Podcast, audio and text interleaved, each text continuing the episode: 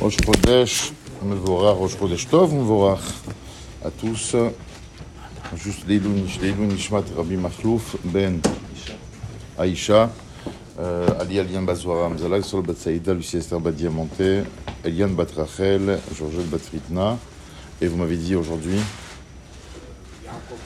Yaakov Ben Miriam, Shiniftar Kayomazé, Ténish. תהא נשמתם צורה בצורה החיים, להבדיל בין החיים והמתים, pour la רפואה השלמה de שלום בן ז'וליה, יעקב בן ניטל חנה, דוד בן עליה, מאיר בן שמחה, ראובן בן מרדכי, ישראל בן מזל, שרה אמונה בת חייה שמחה, מעיין לאה בת שמחה, רוחמה בת מרים, הקדוש ברוך הוא ישלח להם רפואה שלמה בתוך של כל עמו ישראל. טוב רבותיי, nous sommes ראש חודש אב.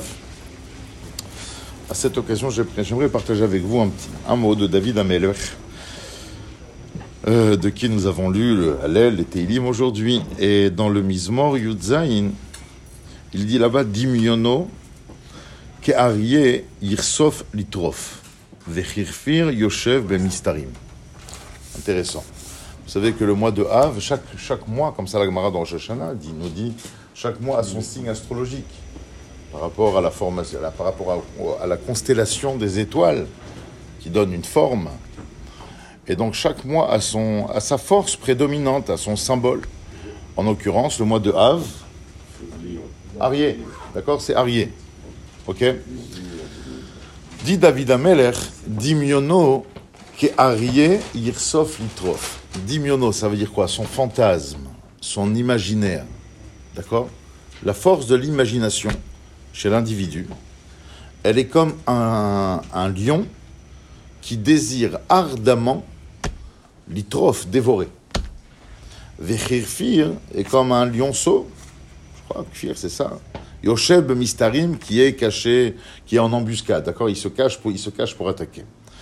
Ce que David Ameller cherche à dire à travers ce verset, du moins d'une, expliqué d'une certaine façon, c'est qu'il nous avertit que l'ennemi le plus redoutable que nous avons dans la vie, c'est notre imaginaire. Vous savez, je pense que le mot d'ordre, la valeur prédominante en ce moment sur laquelle nous devons nous attarder une énième fois, c'est la notion de sinatrinam, qui est la raison pour laquelle le deuxième Beth Amikdash a été détruit, et s'il n'a pas été reconstruit, c'est parce que malheureusement, nous ne sommes pas encore sortis de là.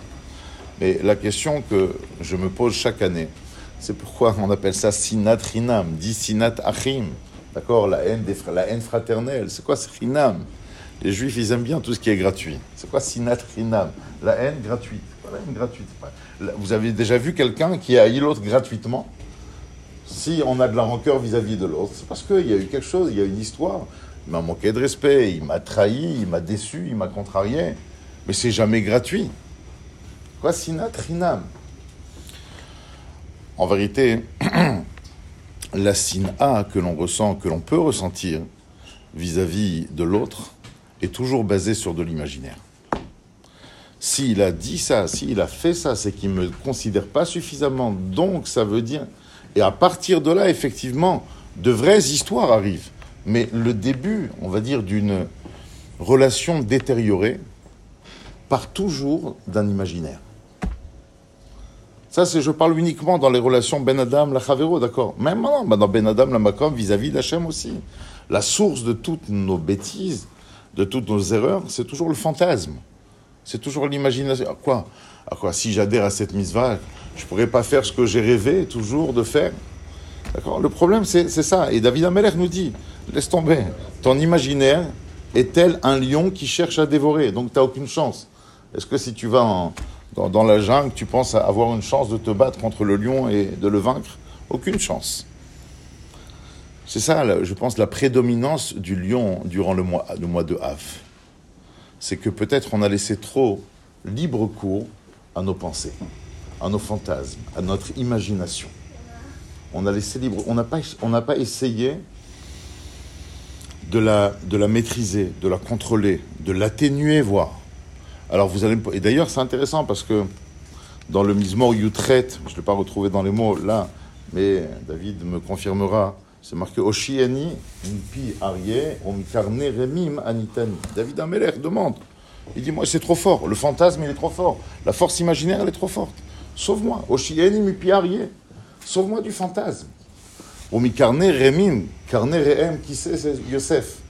C'est grâce à Yosef qui est, on va dire, lui refuse l'imaginaire, se bat contre l'imaginaire, qu'on arrive à s'en sortir dans la vie. Alors vous allez me poser la question, comment ça se fait que Yehuda, avant de mourir, va bénir, euh, comme Yaakov, avant de mourir, va bénir son fils Yehuda, en lui disant Gour, Arié, Yehuda. Pourtant, c'est la tribu royale. La tribu royale, son symbole est aussi le lion. Mais si on regarde bien, c'est Gour Arié. C'est pas Arié, c'est Gour Arié. Gour Arié, c'est un petit lion. Je pense que ça aussi, ce petit lion a toute son importance. Parce que qu'est-ce que la vie serait monotone sans imaginaire? On a besoin de l'imaginaire, on a besoin du fantasme, on a besoin de rêver.